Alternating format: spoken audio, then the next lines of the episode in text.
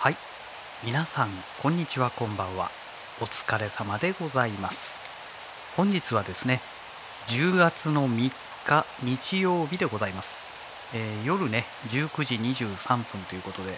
えー、もうねあの今日日曜日ももう終わろうとしてると、まあ、そんな時間帯でございますけども。まあ私はね普通にお仕事でしたのでまあそんなに何、えー、て言うんでしょう。寂しさっていうのは特にないんですけどね、うん、それでですねまあここのところずっとこのラジログのね公開をずっとしてこなかったんですけども、まあ、その大きな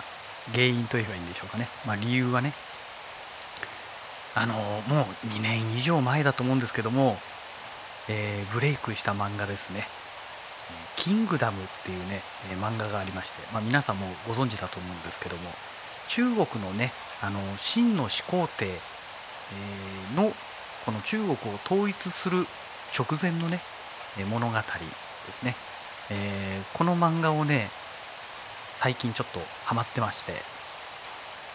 ー、まあ、ちょっと前からね、あのー、YouTube で違法にアップされてた動画断片的にねアップされてた動画を見たりしてたんですけども、えそしたらねたまたまね Amazon プライムビデオを見たら普通にあるじゃないですか。あなんだここに普通に出てるじゃんって言って、えー、第1シーズンっていうか、えー、第1クールって言えばいいんですかね。で第2クールも見て第3クールが今やってるんですよね。で毎週土曜日だかにその最新の話がねあの公開されてるみたいなんですけども。でねえっ、ー、と韓国間攻防戦が始まったところで追いついちゃったんですね。あのこの Amazon プライムビデオの。内容がね。あらら追いついちゃった。これこっから先いつ新しいの出るの？みたいな感じで待っててね。でそれで待ちきれなくなっていやもう原作のね漫画の方を読んじゃった方がいいでしょう。って言ってでネットで、えー、キングダム韓国間攻防戦、えー、何巻みたいな感じで入れたら25巻っていうのが分かりましてよしじゃあ25巻からも買って読もうって言ってちょこちょこ読み始めてきたらねそれがねだんだんねペースが止まらなくなってね最初1冊2冊とか買ってたんですよ。それがね気がついたらねあの5巻セットで買うと安くなるみたいのが Amazon で表示するようになってで5巻ずつねあの 買い続けていきましてついにね今日ね、えー、最新巻の62巻まで、えー、全部読んでしまったと。そういうね状態でございます。でこの62巻の最新巻まで読んだということはどういう意味があるかということなんですけども、まあ、単純にねここ特に2週間ぐらい、えー、特に1週間ですかどっぷりハマっててあの全然このラジログも公開してなかったと思うんですけどもあのまあこれが読み終えたということで、えー、夜ねキングダムを見るということがなくなったわけですよ。読むということがなくなったわけですね、えー、なので今日こうやってね仕事終わった後にあのラジログを収録できていると。そういうことにつながってくるわけですね。はい。あのすごいバカみたいなお話だと思うんですけども。あのねやっぱりね何かにはまるとそこにねなんかスーっていっちゃうんですよね。スーっていってしまうのでやっぱりねあんまりハマっちゃうとね他のことに手がつけられなくなっちゃうんですよね、うん、そこまで器用じゃないと言えばいいんでしょうかね。でしかもねこの毎晩ねキングダムを読んでるのでもう寝不足が続いてね本来でしたらもうね10時とか11時ぐらいにはもう布団の中入ってだいたい1時2時ぐらいに目が覚めてでうだうだしながら二度寝してねで朝起きるみたいなパターンが多いんですよ。だから熟睡してる時間もね、あ、そもそもがね普段からあんまり実は長時間熟睡できてないっていうのがあるんですけどもねあの夜中の1時ぐらいまでとか1時半とか2時ぐらいまで読んじゃったりすると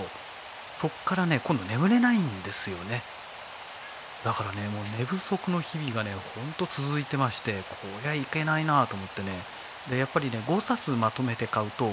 Amazon でね、え、まとめて買うとなんかちょっと割引が効くのかな？なんかポイントを最初にもう使えるのかな？なんかそんな感じでねえっ、ー、と2820円で買えるんですね。でまあそれで買ってしまって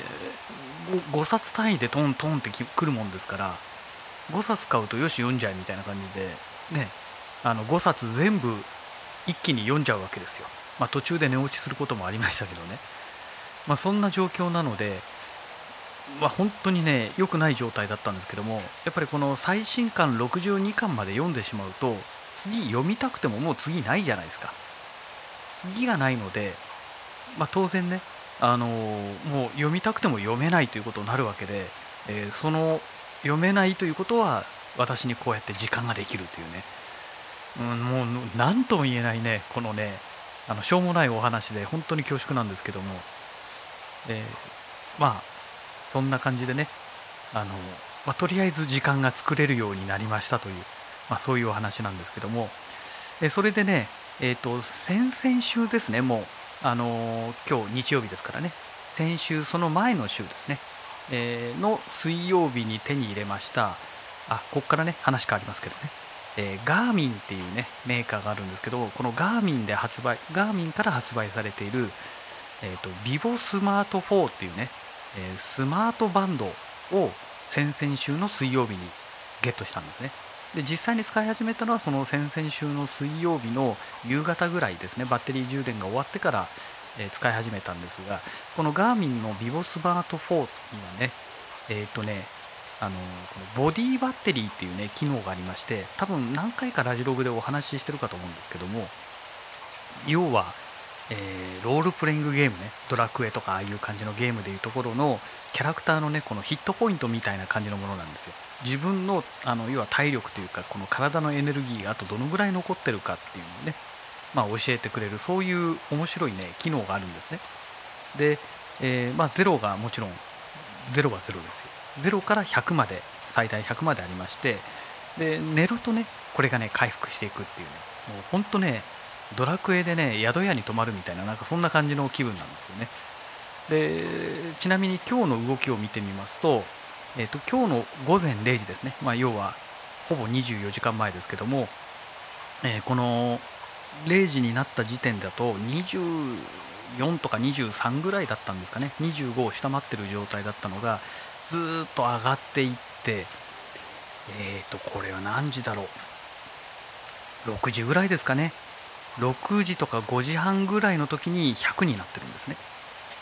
でそこから、え8時ぐらいまでが100でそこからどんどんどんどんどんどんどんどんこのストレスっていうのが出てきてねストレスレベルがどんどん上がっていくんですけどもそれでねボディバッテリーがどんどん減っていって、えー、ちなみに今現在12になってます。12ですよ12ものすごい減っちゃってますよね。で最大でね、えーと、この間何日か前にね、えーと、5っていうのを叩き出しましたね。たったの5ですよたったの5もうね大丈夫かよ生きてんのかよっていう感じだったんですけどもあのー、このねボディバッテリーってね、まあ、このビボスマート4を教えてくれたツイッターのフォロワーさんで、えー、スーパーカブのつながりの方なんですけども、えー、ひらがなの「み」と書いてねもう一文字なんですみさんって方がいらっしゃいましてその方から教えてもらったんですけどもこのねボディバッテリーは最初まだ買って購入したての頃っていうのはあんまりね正確な数字を出してくれないらしくて、えー、使っていくうちに徐々にこの要はその装着してる人の状態をね、えー、AI だかなんだか分かんないけど何かがこう把握するようになって、えー、正確な数字を出してくれるようになるっていうどうもそういうお話なんですね。ですのでまあもう私は先々週の水曜日ですから1週間、まあ、今週の水曜日で要は2丸2週間になるっていう状態ですね。まだ10日とか11日ぐらいですかね、えー、そのぐらいだと思うんですけども、まあいい加減ね、あのこの私が使ってるね、えー、このビボスマート4っていうバンドの方もね、私の体に慣れてきている頃なんじゃないのかなとは思うんですけどね。でそういう意味で、まあ、今日、今現在がもう12しかないっていう。うん、結構体酷使してんのかなみたいな、えー、ただね一つ気になるのがこのストレスレベルっていうのがね、えー、表示できるんですけどもこれを見るとねもうほとんど起きてる間あのオレンジ色に染まってるんですね。でこれがねよくわかんないんですよね。で体を動かしてる時例えば歩いてる時とか移動要はね何かしら体を動いてる時にはストレスレベルっていうのがないんですよ。だから基本的には要は椅子に座ってじっとしてる時とかですね。そういう時にどうもストレスレベルっていうのが上がっていってるんですね。これどういう意味を指してるのかちょっとわからないんですけどもあのまあ、よく言いますよね。あの椅子に座りっぱなしって非常に良くないってよく言うじゃないですか。だからまあ単純にそういうことなのかなという感じもするんですけども私の場合も基本的にほとんど椅子に座ってますからね。あの車運転してる時だって結局座ってるわけじゃないですか。で会社に行ってパソコンの前にいる時は当然座ってるわけでまあ、ある意味今こうやってねラジログを収録してる時も椅子に座って今収録してるんですね。だから、まあ、この人がね人人がこの椅子に座っているという体勢そのものが、まあ、ある意味これストレスというふうに判断されているのかなと思うとこれはストレスやばいよねっていうね、まあ、そういうお話にもなってくるんですよね。うん。だからちょっと気をつけなきゃいけないななんて思うんですけどもほとんど一日中ね座りっぱなしですから、ね、だから昔はねあの確かに東京でサラリーマンやってた時はあの、まあ、椅子に座って仕事を当然してますけどね、えー、そうは言ってもねあの外回りでねあの電車で移動してましたから結構足使ってたんですよ。1週間のうち半分ぐらいはやっぱり外出てましたのでというのは月曜から金曜までお仕事でね。月曜日もそうだな月曜日が新宿の日、えー、火曜日は会社にいる日。あじゃない、えー、月曜日新宿火曜日が秋葉原の日だ。で、えー、水曜日が予備日で木金はもう会社で仕事みたい。で、えー、月に1回、え、木金はあの大阪名古屋出張がありましたのでで水曜日があの月に1回やっぱりそのえっ、ー、とあそこはどこだっけな群馬県ですよ、えー、山田電機の本部までね営業に行っていたっていうね、まあ、そんなお仕事をしてましたのでですから、まあ、半分は大げさにしても半分近くね、えー、外回り、をしていたという状態なんですね。特に火曜日の秋葉原の日は朝会社に来て、まあ、朝そのものが遅いんですけどね。10時からの会社でしたのでえー、10時に会社に来てで準備したらそのままもうすぐね、えー、山手線使って秋葉原まで行ってそこからぐるぐるぐるぐる回って夕方もう4時とかね5時ぐらいまで秋葉原ぐるぐる徘徊してそれで帰ってきて、えー、お疲れ様でしたって会社でちょっとちょろっとやってえまあちょろっとじゃないんですけどね大体仕事が終わるのは夜中の11時半とか12時とかそんな感じだったんですけども まそういうね仕事をしてましたので、まあ、多分ね火曜日なんかおそらくあの当時はあの万歩計なんかねつけてなかったから分からなかったですけども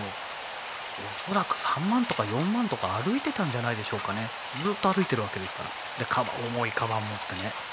だからあの当時はね何食べてもねでどんな遅い時間帯に飯食っても、まあ、大体いつもご飯食べるの夜中の1時とかでしたのでね。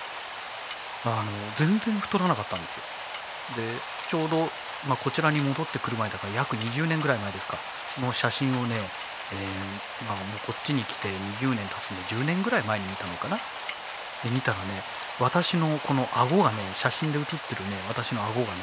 あの本当テレビに出てくる役者みたいな感じですごいスマートなあの顎周りに肉がついてないんですね。首周りとかね、まあ、当然お腹になんか贅肉なんか全くなかったですし。ね。だからやっぱりね歩くっていうのは重要だなっていうのを思いましたね。で今私の生活は基本的にはま先ほどお話しました通り仕事の時はま外回りで行かない限りはほとんど座ってますからね。で車で移動中も結局座ってるわけじゃないですか。でまあ強いて言えば今、えー、会社と会社ので契約してるその会社の駐車場ね。そこがね微妙に距離があって56分かかるんですよ。結構めんどくさい距離なんです。6分もうちょっとかかるかな。うん。7分ぐらい歩いたらかかるかもしれないですけどで緩やかな上り坂が途中にあってね。あんまりねあのよろしい場所じゃないんですよ。行ってきますって会社あの車まで行くまでに時間かかってそこからやっと出発じゃないですか。会社の目の前にね駐車場あれば行ってきますって出てすぐ車でピピって入ってねバターンって閉めてエンジンかけて行っちゃいますから。まあそういう意味ではね本当の意味でのドア2ドアになっちゃってましたのであのまあ体にはね良くなかったんでしょうけども、まあ、逆にすごいね便利で良かったんですけどねそうなった方がね、うん、だから今はねなんかもう仕事でね外出るっていうのがねすっごい面倒くさくてですね。特にねこの間みたいに台風が来た時なんかはねもう駐車場から会社に戻ってくるだけでねもう下半身ずぶ濡れみたいなね、まあ、そんな状態になりますので。まあねだからもっと近くにね駐車場があればいいんですけどねまあね駅前なんでねないんですよね駐車場が。残念なことに。ほんと困ったもんです。っていうね、えー、いつの間にかなんか愚痴の話になってしまいましたけどえーとまあそんなわけでね、えーとまあ、この vivo スマート4これなかなか面白いんでねぜひね皆さん興味ある方はあんまりねあの Apple Watch みたいに高額なものではないのでねあのぜひ買って使ってみてもらいたいななんて思っております。えっ、ー、と Apple Watch 私が買った時ねこれいくらだったっけな？なんか5000円引き高のセールをねやってたんですよね去年の春高に。でその時にあ安くなってんなら買おうって言って買ったんですけど確か3万円台安くなって3万円台だか4万円台4万円台だったかな？えー、4万前半とかなんかそのぐらいだったかもしれないですけども結構したんですよ。でじゃあこの vivo スマート4はあのいくらするのかっていうとえっ、ー、とね1万定価が定価じゃないあの本体価格が1万6000いくらって感じです。で消費税入って1万8000何百円みたいなねそんな感じだったんですけどもえーと、その色がね4種類だかなんかあるんですけどもその中のねブルーシルバーっていうタイプを私買ったんですね。でこの色が好きだから買ったっていうわけではなくてこの色のバンドだけねなぜかね2000円安かったんですよ。えっ、ー、と本体価格はね1万4000何百円で税込みで1万6000何百円だったんですよ。であなんでこれだけ安いの？と思って。でまあいいや。ねあの別に色なんかどうだっていいしと思って、えー、とりあえず安いやつを選ぼうって言ってそれでこれを選んだんですね、うん、まあ願わくはねこれ1万円ぐらいで買えたら本当ありがたかったんですけどで実際問題ねこれねあの Apple Watch の場合はもう常にね画面にあのこの表示がされてる状態になってるんですけども vivo スマート4はねあの基本的にはこの液晶画面何もついてないんですね。真っ暗な状態なんですね。で、えー、この液晶画面が細長いんですけど、まあ、バンドになってますからね。時計というよりこれスマートバンドですね、えー、細長くなってる液晶がついてるんですけどもこの液晶画面をダブルタップすると画面がつくっていうね、まあ、そういう作りになってまして、えー、私の場合このダブルタップするとこのボディバッテリーがねの、えこの状態が分かるものがね表示される設定にしてあるんですけども。なのでえ時計としてはね腕時計としてはちょっと使いにくい、あのー、バンドになるのかなと思います。ただこういう作りになっているのでバッテリーの持ちはねこの Apple Watch なんかと比べると全然良くてえっ、ー、と大体ねあの1週間近く持つそうです。で、えー、もう私1週間以上使ってるんですけどもえっ、ー、と何て言うんでしょうかね。いつもね朝起きるとねシャワー浴びるんですけどもシャワー浴びる時にバンドを外してでその時に充電してでシャワー浴びて出てきたらまたつけるっていうね。そんな感じで毎日やってるんですね、えー、ですからあのー、まあバッテリーそのものはね基本的にはねだいたいいつも満充電に近い状態になってるので、えー、まあ問題ないんですけどもでえっ、と Apple Watch の場合はバッテリーがね1日半ぐらいしか持たないんですよ。ですので基本的には寝る時には Apple Watch 私外してるんですね。で寝てる間に充電しといて朝起きたらまたつける。で vivo スマート4は右手につけてるんですけどもあ Apple Watch は左手ですね。で vivo スマート4は右手につけてましてでこっちはね、まあ、そういうことで寝てる間もつけててとにかくシャワー浴びる時だけ外してると。で Apple Watch も当然ねシャワー浴びる時は外しちゃいますけども両方ともね一応防水仕様なんであのー、シャワー浴びてる時につけていても問題ないんですけどもね問題ないって言ってもね人が作ったもんですからね。もしかしたらねどっかから水が入っておかしくなっちゃうなんてこともあるかもしれないのでとりあえず外してます。で特にシャワーの場合水じゃないじゃないですか。お湯じゃないですか。だからねどうなのかなっていうのがありますね。でそれからこの vivo スマート4の欠点ですね。これはねあのバンドが変えられないということですね。これが最大の欠点ですね。Apple Watch はねバンドをね変えられるんですよ。で今私が使ってるこの Apple Watch のバンドはすごくもう気に入ってましてえー、もちろんあの標準のものではないんですけども、えー、あとは後からね買い足して交換したんですがもともと私はこのスマートウォッチっていうのは Apple Watch でも3代目にあるのかな、えー、中華製の Apple Watch をね2台使ってで3代目で Apple Watch になったんですね。でまあなんで中華製のアップあのスマートウォッチ持っててやめたのかっていうとやっぱりねちょっといろいろ怖いなっていうのがあってね。あの中国の動きが非常に微妙な状態になってあのファーウェイの問題とか出始めてきていやちょっと中国怖いなと思ってね。だからとりあえず中国と関係ないところのものを使った方がいいかなと思ってそれからね中国系の商品っていうのはね特にこのネットワークを使うものですよね。そういったものはね極力もう使わないように今してるんですけどもえーと中華製の防犯カメラなんかも使ってましたけど今もう全部使うのをやめちゃいました。ちょっと気持ち悪いんでね、うん、ちょっと話脱線しちゃいましたけども。でまあ Apple Watch はそんな感じで全然持たないんですが、えー、あそうそうそう Apple Watch はいいんだ。でそれでねそうバンドの話ですよね。話がねどんどん飛んじゃうからわわけわかんなくなっちゃいますけども Apple Watch はそういうことで変えたんだけどもえー、ビボスマート4はもうこれバンドを交換することができないのでそれがね私の中では最大の欠点ですね。で標準タイプのバンドだと短いんですよ。だから男の人で男性でね、えー、手が大きい人はちょっと標準タイプで買うともうギリギリか下手すると使えないかもしれないです。特に手が大きい人は。あの手首の太い人はね。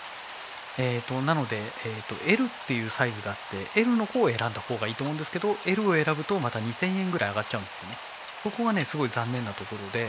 できればねこの vivo スマート4のバンドをね Apple Watch と同じようにねあの変えられるようになってくれたらいいのにななんて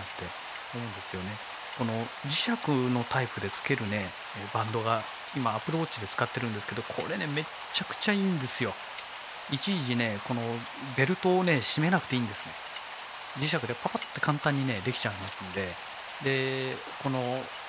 通常のバンドだといろんな金具が出てくるじゃないですか。でそれがね手首のこの内側に当たってね痛いんですよね。特にあの今まで右手側っていうのは時計一切つけてこなかったところにつけてるわけじゃないですか。で左手側はねもともと腕時計つけてましたから慣れてるからいいんですけど右手は慣れてないのでだからねやっぱりバンドつけてるとね跡がすごいついたりねちょっと痛くなるんですよね。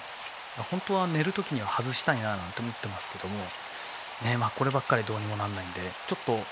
あのガーミンでね方が聞いてましたらこの vivo スマート5を出した時にはね、